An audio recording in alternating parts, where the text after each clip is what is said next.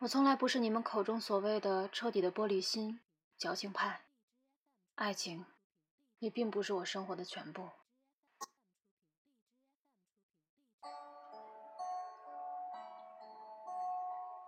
在经历了蹩脚、傻气、执拗的全透明初恋之后，我为自己的灵体穿了一层铠甲，又在我的潜意识里换了一把手枪。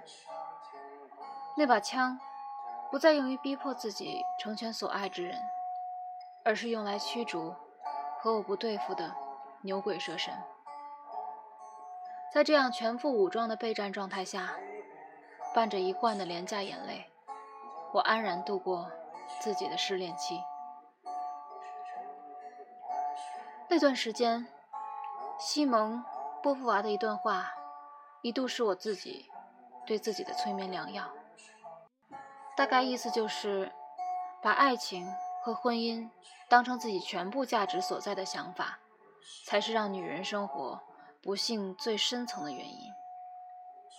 从那之后，我极力的每天重复对自己说：爱情不是全部，婚姻也不是归宿。双鱼，作为重度精神官能症患者，喜欢想太多。喜欢钻牛角尖，因此也能深刻的了解到，思考太多是种病。其实那些犹豫不决、左右不定的毛病，也是源于此。所以，为了避免这种纠结情况的产生，我以偏激抵抗那种犹豫不决，对待爱情，更是一反之前。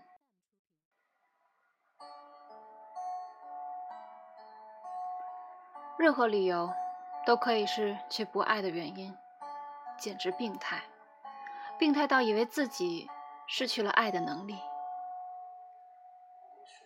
这种一个人的生活，直到两个月前，毫无理由的被一颗名为“爱情原子弹”的东西突然袭击，直到现在，我还是难以置信。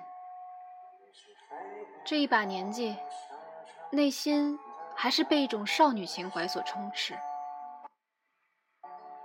而那根会说情话的神经，也像战胜了一场世纪般的重感冒之后，重新回归自己的岗位。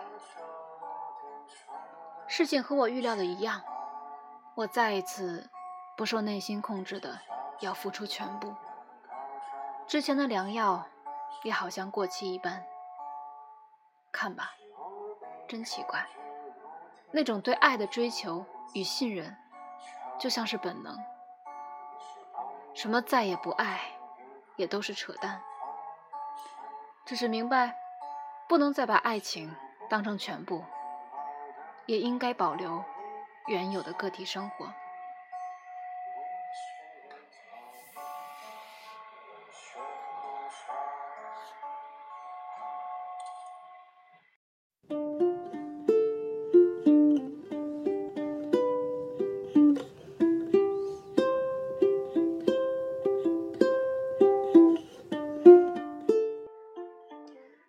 晚上好，这里是每周用声音与你说晚安的夕颜，我是主播 Olivia。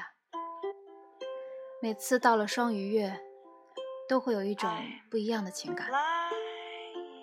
除了是两位主播的生日月，当然身边也有很多可爱的人，也是在这个月份出生的。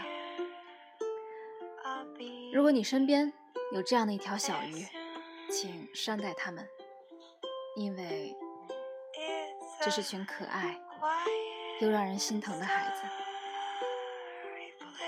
今天二十四岁的最后一天，想为自己、为鱼们，也为和想了解鱼的朋友们做一期节目。这一期致双鱼，希望你们可以听到最后。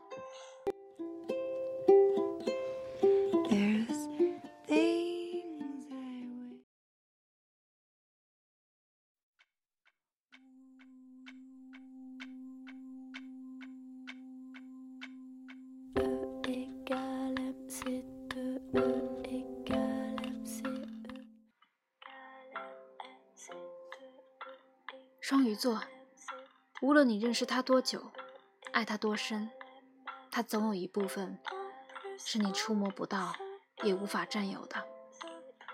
双鱼座是奉献，是温和，也是难以捉摸。他们跟谁都客客气气的，却有一种人群疏离感的需要。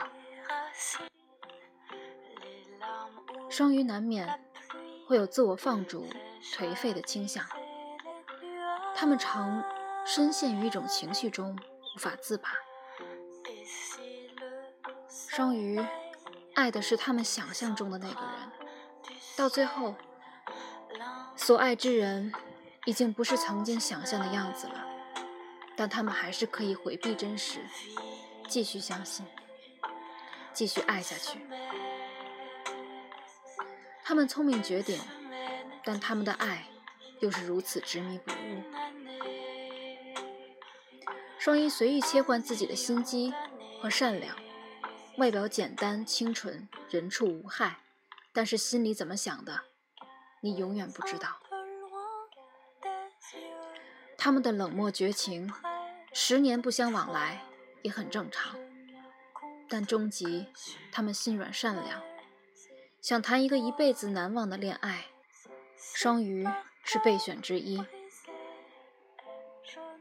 无论你喜欢什么，双鱼总是能默默的记下来，在此后的岁月里不断的买给你，直到你都变了喜欢的，他们还是会像原来一样。你如果在双鱼遇到困难的时候守护过他们一次。他们真的会感动万分，并终生铭记。双鱼很关心身边的爱人和亲人，唯独不关心他们自己，所以很多双鱼的身体都不是很好。双鱼善于装傻，这是因为他们懒得去揭穿。双鱼的爱是不说绝对的话。永远只是配合你，我爱你，但无权让你也爱我。所以，双鱼常常错过爱的机会，错过那个一生，也许只有一次的人。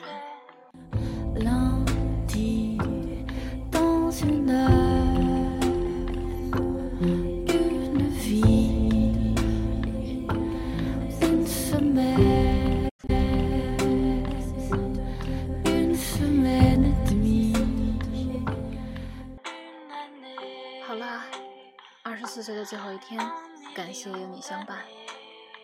也祝昨天刚过完生日的 Monica 小朋友，我们的另一位主播生日快乐，天天开心，注意身体。最近 Monica 身体不太好，一定好好休息。节目一开始的歌曲名字叫做《十二》，来自一位热爱民谣的朋友 Pick，在这里也感谢你。用细腻的声音温暖了大家。最后呢，送上一首《双鱼座》，希望双鱼的你温柔有个人懂，付出有人珍惜。